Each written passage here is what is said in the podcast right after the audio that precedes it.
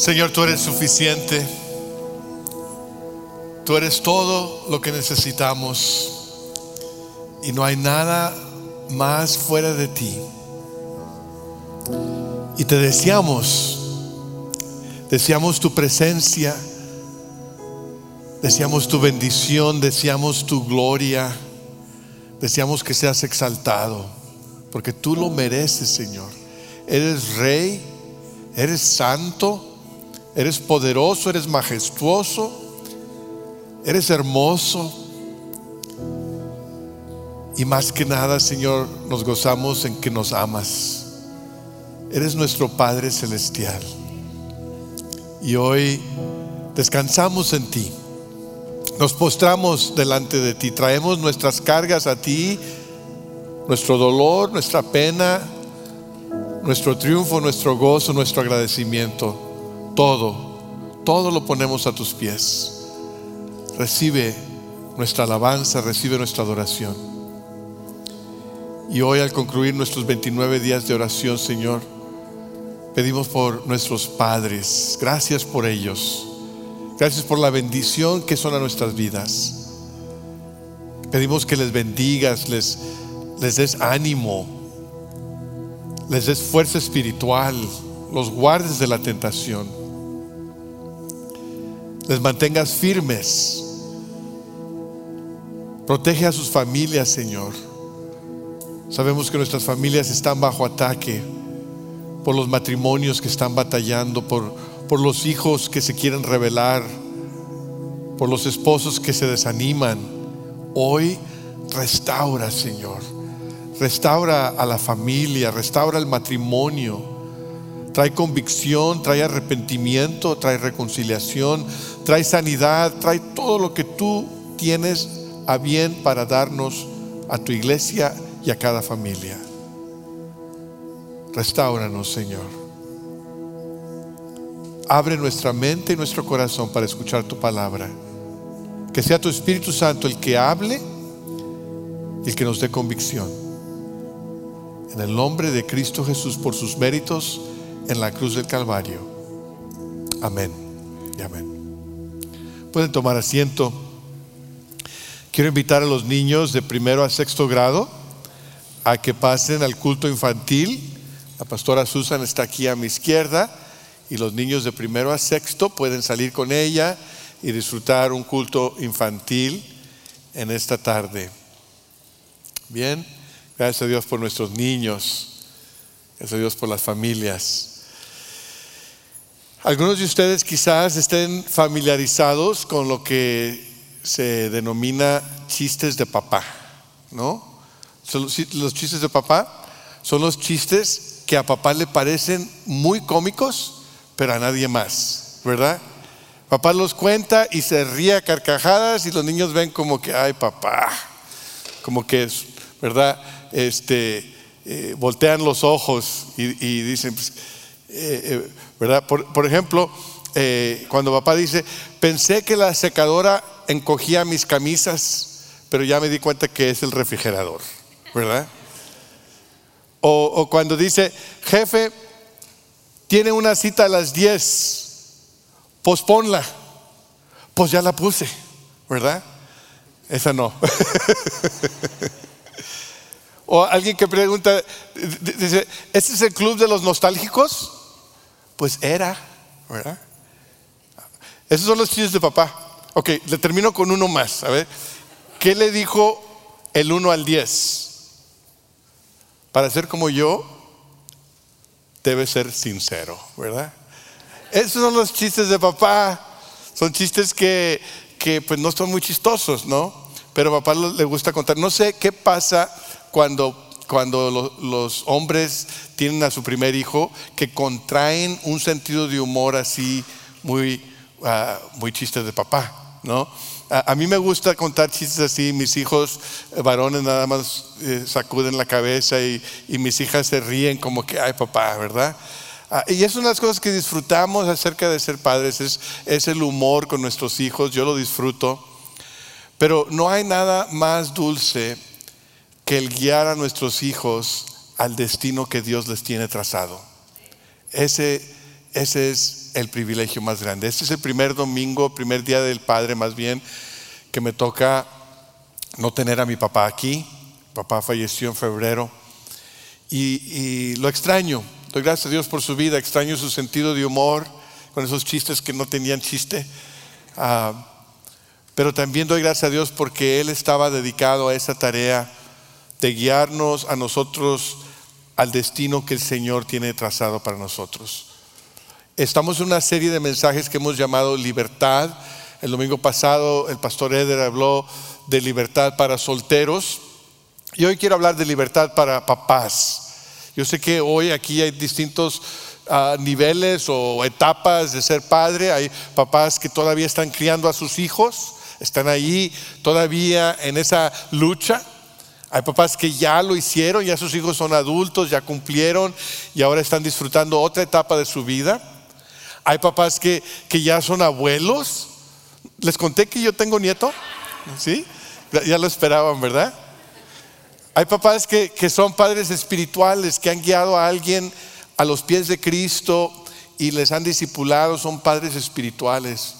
Hay padres que quizás están criando a, hijos que no son suyos biológicamente, pero están criándolos, están siendo figura de padre para ellos. Hay muchas formas de ser padre. Hay mamás aquí que son madres solteras y han tenido que ser papá y mamá al mismo tiempo. A todos, a todos les apreciamos. A todos hoy les queremos dar palabra de estímulo. A todos hoy queremos decirles que el Señor les ama y que el Señor les honra por su dedicación. Quiero invitarles a que abran sus Biblias a Efesios capítulo 6, versículo 4. Vamos a ver un versículo solamente el día de hoy ah, como nuestro texto. Efesios 6, 4 dice, y ustedes padres no hagan enojar a sus hijos, sino críenlos según la disciplina e instrucción del Señor. Ustedes padres, y podemos decir aquí figuras paternas, madres solteras, mamás, abuelos, abuelas, no hagan enojar a sus hijos, sino críenlos según la disciplina e instrucción del Señor. Nos da aquí el enfoque principal, la tarea principal del Padre.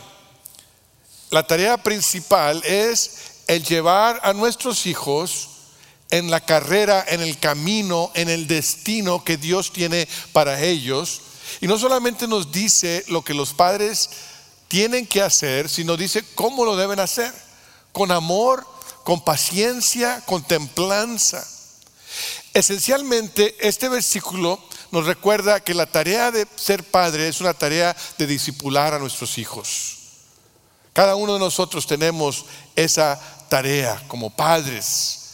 Y damos gracias a Dios por aquellos que lo han estado haciendo, que lo han hecho bien, que lo siguen haciendo. El discipular a nuestros hijos incluye tres cosas que quiero señalar en este versículo. En primer lugar, incluye encaminarlos con respeto. Gracias a Dios por los padres presentes y no presentes que han encaminado a sus hijos con respeto. La Biblia aquí eleva esta relación entre padre e hijo en el, en el hogar cristiano en un lugar más alto que el contexto del el primer siglo que había aquí. Y sigue siendo relevante para nosotros el día de hoy. Hay, formas en las cuales eh, la Biblia nos dice que debemos ser distintos al mundo. En el mundo de hoy hay extremos que, son nocivos, que son tóxicos, ¿verdad? Hay, hay hogares donde los padres son abusivos, verbalmente o físicamente o de otra forma, y, dañan el espíritu de los hijos, y quedan lesiones. Y, hay hogares que, que se desmoronan por ese tipo de trato. Y hay el otro extremo, los padres que, que tienen un libertinaje y que dejan que sus hijos hagan lo que ellos quieran y no les dan ninguna dirección, ninguna disciplina. Y los hijos crecen sin, sin conocer valores, sin conocer la disciplina del Señor. Y también eso es nocivo, también es tóxico, también es destructivo. Pero la Biblia nos dice aquí cómo el padre cristiano lleva a cabo esta tarea tan importante. Padres, en primer lugar, no hagan enojar a sus hijos. Y lo necesitamos escuchar hoy. Es algo realmente eh, interesante porque si ustedes leen los primeros versículos del capítulo 6, le habla a los hijos. El escritor bíblico se dirige a los hijos primero. Dice, hijos, obedezcan en el Señor a sus padres porque esto es justo. Honra a tu padre y a tu madre, que es el primer mandamiento con promesa para que te vaya bien y disfrutes de una larga vida en la tierra. Es muy interesante que el escritor bíblico del primer siglo le hable a los hijos. En otras palabras, no le habla a los padres y les dice, padres, asegúrense que sus hijos les obedezcan. Sino le dice a sus hijos, ustedes son responsables delante del Señor. Eh, eh, en todas las relaciones familiares que, Pablo da aquí en Efesios, empieza con sométanse unos a los otros. Y después le dice, esposas, y le da instrucciones a las esposas. Y, y esposos, y le da instrucciones a las esposas. Es muy interesante. No le dice a los esposos, esposos, asegúrense que su esposa se someta. No. A la esposa le dice lo que le toca y al esposo le dice, esposo, y ustedes amen a sus esposas como Cristo amó a la iglesia. Y, no le dice a la esposa, esposa, exígele a tu esposo que te ame como tú quieres que te ame. ¿Eh? La, la, instrucción va a cada individuo por su responsabilidad delante del Señor. Y entonces le dice a los hijos, hijos, ustedes obedezcan a sus padres, honra a tu padre y a tu madre. Eso ya se lo, se lo dijo en los diez mandamientos. Eh, les estoy recordando algo que no es nuevo. Pero lo interesante aquí es que cuando entonces el, escritor bíblico se vuelve a los padres y la primera cosa que le dice a los padres es, no los hagan enojar. Ustedes padres no hagan enojar a sus hijos. Es muy interesante. En otra versión, a la Biblia de las Américas dice, no provoquéis a ira a vuestros hijos. No hagan enojar a sus hijos con la forma en que los tratan, otra versión. No hagan de sus hijos unos resentidos. Muy interesante. Que la palabra de Dios le dice a los padres cristianos que no abusen de su autoridad, de tal forma que humillen, de tal forma que, traten a sus hijos de una forma indigna, que los hagan enojar, que los frustren. Eso, eso fue algo radical en el primer siglo. Porque en el primer siglo la ley romana había instituido algo que se llamaba patria potestas era un poder que se le daba al padre de familia casi sin límites. El padre de familia podía ah, legalmente hacer que, que, a su hijo lo, lo, esclavizaran, que a su hijo eh, lo azotaran. Aún si, él, si el padre creía que el hijo debería de morir, podía dar la orden que muriese y era legal. Aún hijos adultos. Es más, el padre tenía el derecho de la vida de sus hijos recién nacidos. En el mundo romano, si nacía un niño con defectos, el padre podía decir, mátenlo. O si nacía una niña y él no quería niñas, la podía vender. Era un poder ilimitado que los padres tenían en el contexto romano y el escritor bíblico dice, ustedes padres, ustedes cristianos son distintos, ustedes traten a sus hijos con respeto y dignidad. Es la diferencia que el Evangelio hace en ese contexto y en nuestro contexto. Hoy en día ah, no, no, tenemos ese poder legal como padres que, que está sin límites. Sin embargo, seguimos a veces en la lucha, ¿verdad? De cómo no hacer enojar a nuestros hijos, cómo no frustrar a nuestros hijos, cómo no frustrarlos si a veces ellos nos frustran a nosotros, ¿verdad?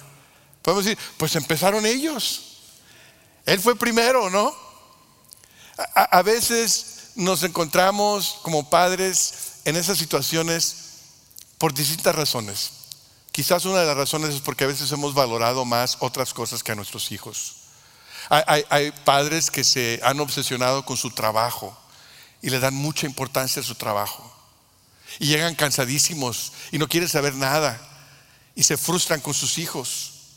Hay padres que están obsesionados con su imagen en la sociedad y, ven a sus hijos como una proyección de sí mismos y, quieren que sus hijos se comporten de tal forma que no sean vergüenza para ellos. Es una, es una cuestión egoísta. Hay padres que están tan enamorados de sus posiciones materiales que, se frustran cuando sus hijos no las cuidan como ellos creen que las deben cuidar. No estoy diciendo que debemos ser irresponsables, estoy hablando de un, de un desequilibrio, de cuando los padres han puesto a las cosas a un nivel más alto que a sus propios hijos, de tal forma que se frustran con ellos. En una ocasión estaba un padre y su hijo estaban jugando al béisbol en, el jardín de enfrente y, el césped era un césped de esos perfectos que estaban bien cuidados, habían invertido mucho dinero e, en el césped y, y, la mamá cuando se dio cuenta que estaban jugando en el jardín de enfrente en lugar de en el jardín de atrás, dice, están estropeando el césped. Y más tarde el padre se acerca a su esposa en, en privado y le dice, mi amor, recuérdate que nuestro llamado más alto no es criar césped, sino criar niños. Y a veces se nos olvida, porque nos, nos ocupamos con las otras cosas que se nos han encargado y nos frustramos con nuestros hijos y no les damos el lugar que ellos se merecen, que la Biblia nos recuerda que les debemos dar, porque nuestros hijos están hechos a la imagen y semejanza de Dios y merecen respeto y merecen dignidad. Aún cuando ah, como padres, ¿verdad? Vemos nuestro papel, hemos hablado del papel de ser proveedores, de ser protectores y de ser pastores. Cada padre de familia tiene ese privilegio, ser proveedor, ser protector y ser pastor de su familia. Y a veces nos ocupamos mucho en, proveer, nos ocupamos mucho en proteger, pero se nos olvida pastorear a nuestros hijos y llevarlos de tal forma que tengan dignidad. Es importante, qué bonito es cuando los padres tratan a sus hijos con respeto, ¿verdad? Yo, ah, yo doy gracias a Dios por, por ese respeto que yo he recibido de mi padre y ese respeto que, que he recibido de mis hijos. Tengo una foto que hoy es muy especial para mí, la foto con mis dos hijos varones, ¿verdad? Ah, que pueden ver aquí en la pantalla. Eh, es una foto muy especial para mí porque mi papá la tomó. A mi papá le gusta la fotografía. De hecho, que me dejó sus cámaras. No sé ni cómo funcionan. A ver si un día de estos aprendo. Pero él tomó esa foto porque él capturó un momento que para él era importante. Y ese momento es importante para mí también porque me recuerda cuando voy con mis hijos adultos que yo los respeto a ellos y ellos me respetan a mí que yo veo en ellos eh, eh, eh, la imagen de Dios, a Dios obrando en sus vidas, la inteligencia, la sabiduría. A veces yo les doy consejo y a veces ellos me dan consejo a mí también. Es un respeto mutuo y no es porque estén más grandes que yo. Que no se les olvide que yo jugaba las luchitas con ellos cuando eran chicos, ¿no? Ah, ahora no me atrevo, ¿no? No es porque tengan carabinas más grandes que las mías, ¿no? Y que puedan ahí este, conseguir en la cacería más que yo, ¿verdad? Pero, pero es porque el Señor nos enseña a tratar a nuestros hijos con respeto y dignidad. Gracias a Dios por esos padres. Gracias a Dios por los padres que también los entrenan con propósito. Ese es el segundo punto que la Biblia nos dice aquí, entrenarlos con propósito. Si hablamos de este triple rol del padre de proveedor, protector y pastor, este aspecto se relaciona al ser pastor. Fíjense otra vez, dice, y ustedes padres no hagan enojar a sus hijos, sino críenlos según la disciplina e instrucción del Señor. Qué llamado tan supremo. Papá, Dios nos ha llamado a pastorear a nuestros hijos. Papá, Dios nos da el privilegio de que con cariño, con amor, con ternura, los dirijamos a llegar a ser todo lo que Dios quiere que ellos sean. Cuando de veras respetamos a nuestros hijos, cuando de veras amamos a nuestros hijos, no los vamos a hacer enojar, no los vamos a frustrar, pero tampoco los vamos a dejar crecer sin disciplina. El verdadero amor y el verdadero respeto enseña disciplina a sus hijos. La disciplina no es un castigo porque me avergonzaste o porque estoy enojado contigo. La disciplina es encaminarlos, es enseñarles que hay límites, es enseñarles que hay consecuencias en la vida, es enseñarles a tener carácter, es enseñarles a respetar. Por eso es importante que modelemos el respeto para ellos. Críenlos según la disciplina e instrucción del Señor. Fíjese, es importante que el, escritor bíblico no habla de la autoridad de los padres aquí en este versículo, pero habla de la responsabilidad. Nuestra autoridad está allí. Somos padres, debemos, se nos debe honra, honra a tu padre y a tu madre, es un mandamiento. Pero nuestro papel también debe estar muy claro. Criarlos en la instrucción del Señor. Hay otro versículo muy conocido que nos ayuda a entender este concepto. Proverbios 22, 6 nos dice de la siguiente forma, algunos de ustedes ah, lo conocen, en la nueva versión internacional dice así, Proverbios 22, 6, instruye al niño en el camino correcto y aún en su vejez no lo, no lo abandonará. Instruye al niño en el camino correcto y alguien quisiera decir, ¿cuál es el camino correcto? ¿Verdad? Eh, hay, hay otro, otra versión que dice en la Reina Valera, instruye al niño en su camino.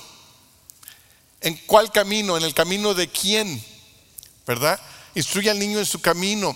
Algunos han pensado, bueno, este versículo es una promesa que dice que si llevas a los niños a la iglesia y les enseñas historias de la Biblia, entonces cuando crezcan van a seguir yendo a la iglesia. Ese, eso ha disminuido el significado de este versículo a algo que, que, que no es lo que Dios tiene en mente aquí.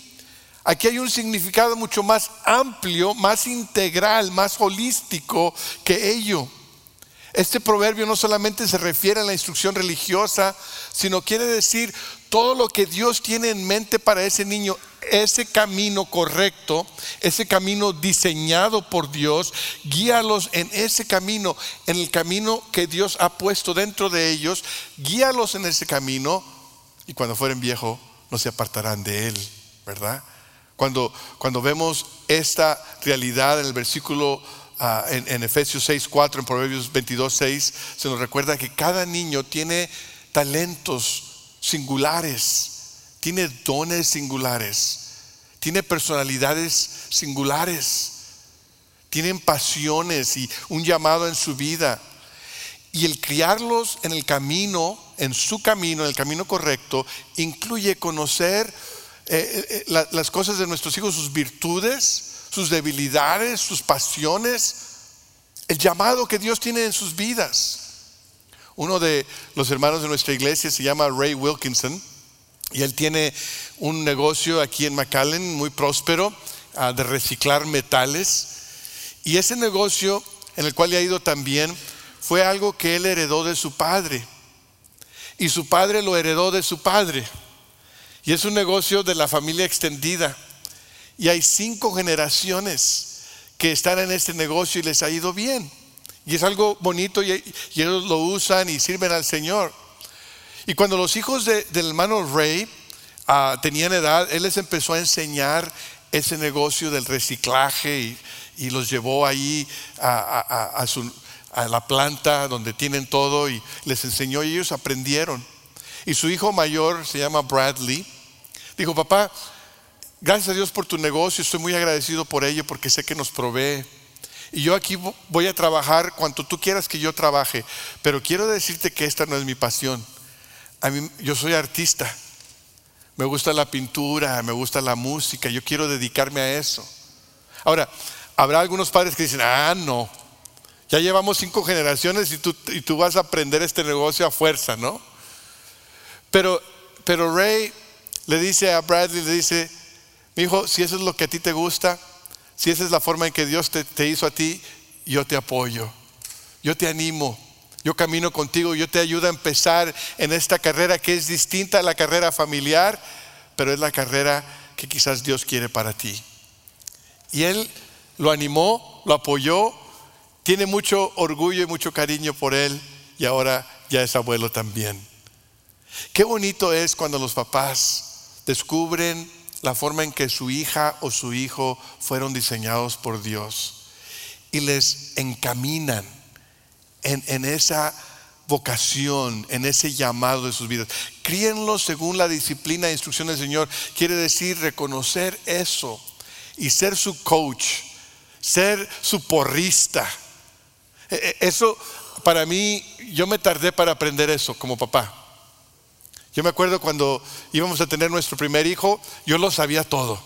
Yo estaba listo para ser papá, ya sabía lo que iba a hacer, lo que le iba a enseñar. Y luego nació mi primer hijo y me di cuenta que era distinto a mí, que tenía su propia personalidad, que, que pensaba de una forma distinta. Y empecé a aprender a ajustarme para encaminarlo a él. Y después de un tiempo dije, bueno, ya, ya lo capté. Mi hijo no es como yo, ya, ya sé cómo encaminar a, los hijos y ya estoy listo para eh, el segundo. Y vino mi hija y dije, bueno, ya esto ya, ya tengo experiencia, ya tuve uno, ¿no? Y llegó ella y me di cuenta que ella era distinta a su hermano, distinta personalidad, distintas formas que le motivaban. Eh, eh, un, distinto paso de aprendizaje y de desarrollo. Y em, empecé a adaptarme. Y después adoptamos a una bebé, nuestra tercera hija, y ella era completamente distinta a los otros dos. Quiero decirles que para cuando tuvimos el cuarto, yo aprendí que los hijos son diferentes. Así soy bien inteligente, ¿no? Es importante saber que Dios ha hecho a cada uno de nuestros hijos de una forma singular, que mientras nuestros valores familiares sean los mismos, el Evangelio es el mismo, la Biblia no cambia, nuestro compromiso a la iglesia no cambia, pero la forma en que guiamos a cada uno de nuestros hijos requiere algo singular y distinto. El discipular a nuestros hijos quiere decir aprender a escucharles, aprender a animarlos en las formas en que Dios los ha formado y a descubrir cómo Dios los ha diseñado. A nuestros hijos les, enseñamos a orar, tuvimos nuestros devocionales familiares, los llevamos a la iglesia, claro que sí. Tuvimos las conversaciones con ellos de su fe y a mí me ha tocado, me tocó bautizarlos a los cuatro y por ello doy muchas gracias a Dios. Qué privilegio es discipular a nuestros hijos. Qué privilegio es pastorear a nuestros hijos. Y eso no se lo podemos delegar a nadie más. No se lo podemos delegar a la tecnología. No hay computadora, no hay teléfono, no hay iPad que pueda reemplazar nuestro rol. No se lo podemos delegar a la escuela. No le toca a la escuela discipular a nuestros hijos. No se lo podemos delegar a la iglesia, no es trabajo de la iglesia tampoco. Es nuestro rol, es nuestro privilegio. Gracias, papá, por disipular a tu hijo, por entrenarlo con propósito, con el propósito para el cual Dios lo hizo o la hizo. Y lo bonito es que no estamos solos. Tenemos la responsabilidad, tenemos el privilegio, tenemos eh, eh, eh, la tarea primordial, pero no estamos solos. Y es lo que nos lleva al tercer y último punto, enseñarles con gracia. La Biblia nos dice que debemos de encaminar a nuestros hijos con respeto, que debemos entrenarlos con propósito. Parece simple, pero no es fácil. Y es por eso que la última frase del versículo es importantísima. Ahí versículo 4 una vez más lo leo. Y ustedes padres, no hagan enojar a sus hijos, sino críenlos según la disciplina e instrucción del Señor del Señor. Importantísimo, del Señor. Quiere decir que el objetivo primordial de nuestro discipulado es llevarlos a una relación con Cristo. Toda nuestra disciplina es integral. La educación, lo moral, lo físico, lo material, pero lo más importante es lo espiritual, llevarlos a los pies de Cristo. Del Señor del Señor quiere decir no solamente a quién los estamos apuntando, sino quién es el dueño de esta tarea. Papá, mamá, del Señor. Nuestros hijos son del Señor. Nuestra tarea es del Señor. Nuestro llamado es del Señor. ¿Sabe qué es? Eso es liberador. Porque quiere decir que no te sobrecae todo a ti y a mí. El saber que es del Señor nos recuerda que es el Señor el que está a cargo de ello, que es el Señor el que tiene la responsabilidad de asegurarse que tengamos éxito en ello. Empieza con el Señor, termina con el Señor. Él es nuestro Padre Celestial. Él modela cómo ser padre. Él modela cómo amar. Él modela cómo extender gracia. El Padre nos ama. Y tenemos una relación con el Padre, ¿saben por qué? Por gracia. La relación que tenemos con el Padre no es debido a nuestro comportamiento. Imagínate. No es debido a, que eh, llevas bien todo. Imagínate si, si Dios esperara a que todo lo hiciéramos bien para amarnos. Si Dios esperara a que nos portáramos perfectamente para amarnos, qué bueno que no, ¿verdad? Qué bueno que Dios nos ama incondicionalmente. Su gracia inmerecida. Eso es ser padre por gracia. Es un padre que escoge amar incondicionalmente. Cuando yo pienso en mi propia vida, en los errores que cometí como padre y cometí muchos. A veces quisiera regresar y volver a hacer algunas cosas de una forma distinta. A, veces me siento mal por cosas que, tonterías cosas que, que debería haber hecho mejor. Y es cuando recuerdo que soy padre por gracia es cuando recuerdo que la forma en que mis hijos van a resultar y la forma en que mis hijos van a tener éxito no se debe a que yo sea un padre perfecto, sino a que Él es un padre perfecto. La forma y el éxito de mis hijos depende no de mi perfección, sino de la gracia de Dios obrando a través de mí, un instrumento de barro, un instrumento con grietas, pero hay un Dios que llena esas grietas con su gracia.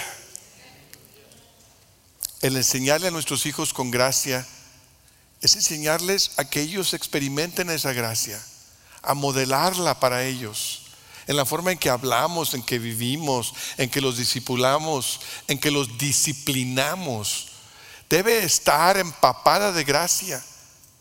Nuestros hijos deben entender que nuestro amor para con ellos no es debido a su comportamiento, sino es debido a que Dios los ama, a que Cristo murió por ellos. Que cuando nuestros hijos crezcan, no digan, no, mi mamá me forzó a ir a la iglesia, mi mamá me forzó a aprenderme versículos bíblicos, mis padres me impusieron una religión y ahora que soy adulto y tengo libertad no quiero nada que ver con ello. Que nuestros hijos en lugar digan, mi mamá mi papá me enseñaron la gracia de Dios. Y yo experimenté lo que es ser amado incondicionalmente. Y ahora yo quiero amar a Dios. Y quiero vivir para Dios. Y quiero compartir el amor de Dios con otros. Eso es lo que significa enseñarles con gracia. Y hoy, si tú eres un padre que tienes culpabilidad, que te sientes mal por los errores que has cometido, quiero invitarte a que descanses en la gracia de Dios. Hoy Él te invita y te dice, yo fui a la cruz para morir por tus pecados. Por cada error, por cada falta que tú has cometido, yo ya pagué en la cruz. Para que tú vivas en libertad para que tú vivas sin culpabilidad y sin vergüenza, para que tú descanses en la gracia de Dios, te invito a esa gracia.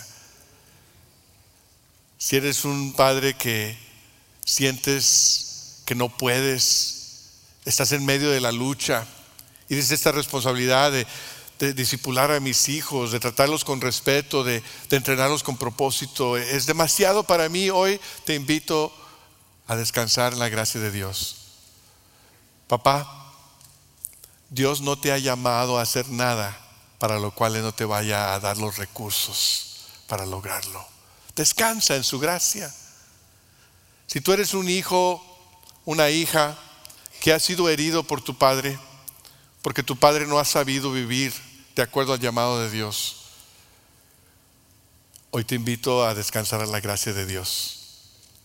Él tiene suficiente amor para sanar tus heridas, para restaurar tu vida y quiere ser tu Padre espiritual, tu Padre celestial. Si tú eres un padre que ha sido herido por tu familia, por la rebelión de tus hijos o de tu esposa, hoy te invito a la gracia de Dios. Descansa en ella, descubre en ella un nuevo comienzo, una sanidad. Es suficiente para ti, su gracia es suficiente para ti.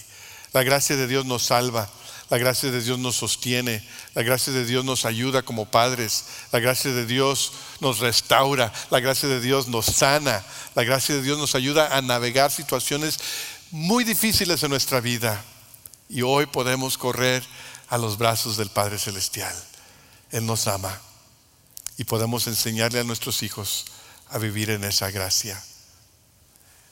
Yo he cometido muchos errores como papá, no he sido un padre perfecto, para nada. Pero a veces veo los selfies que me tomo con mis hijas y digo, soy padre por gracia.